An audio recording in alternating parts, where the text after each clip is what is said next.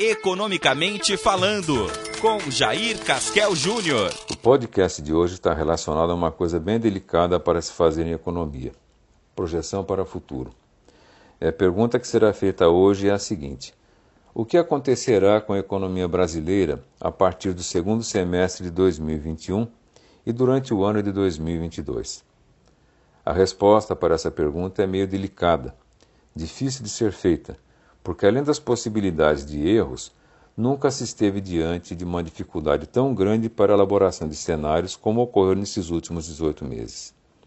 Os motivos são os mais variados, indo desde o processo de desinformação conduzido por grande parte de analistas contrários ao atual governo, até as desastrosas consequências da pandemia do Covid-19.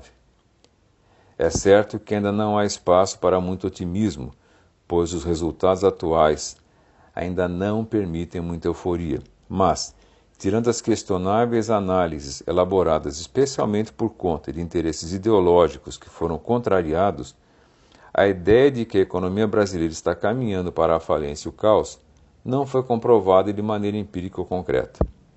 E de onde se pode tirar esse tipo de conclusão, que tanto foge das análises correntes de nosso dia a dia?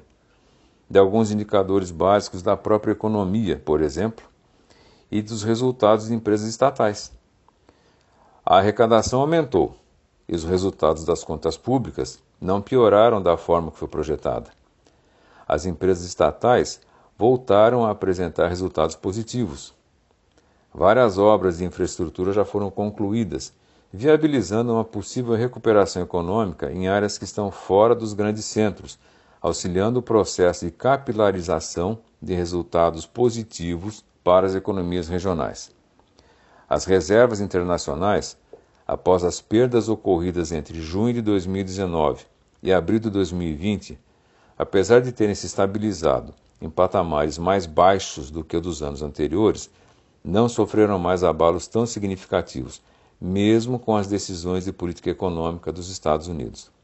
O nível de emprego voltou a crescer o nível de produção industrial e de consumo também indicam tendência de recuperação.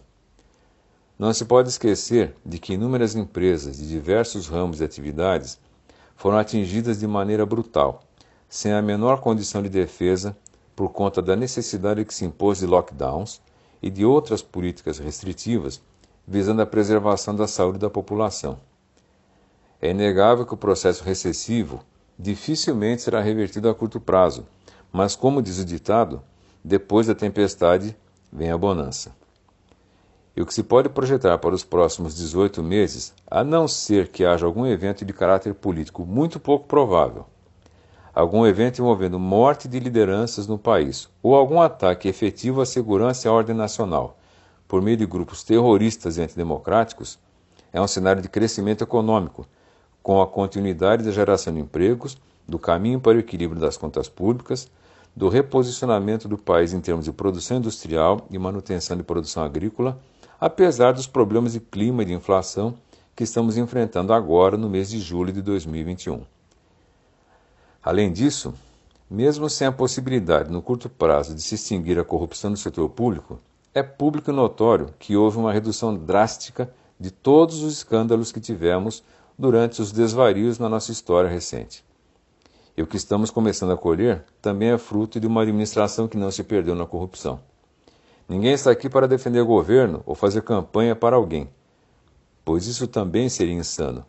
Mas os resultados projetados, além das questões relacionadas aos ciclos dos negócios, também são consequência do descolamento do mundo dos negócios em relação ao mundo da política. Os gestores de empresas, os investidores internacionais estão tomando suas decisões independentemente do cenário político que se está pintando no Brasil atualmente. Os agentes econômicos partiram para a busca da satisfação de seus interesses e objetivos, levando o país a andar novamente. Até a próxima. Acompanhe mais notícias em contábeis.com.br.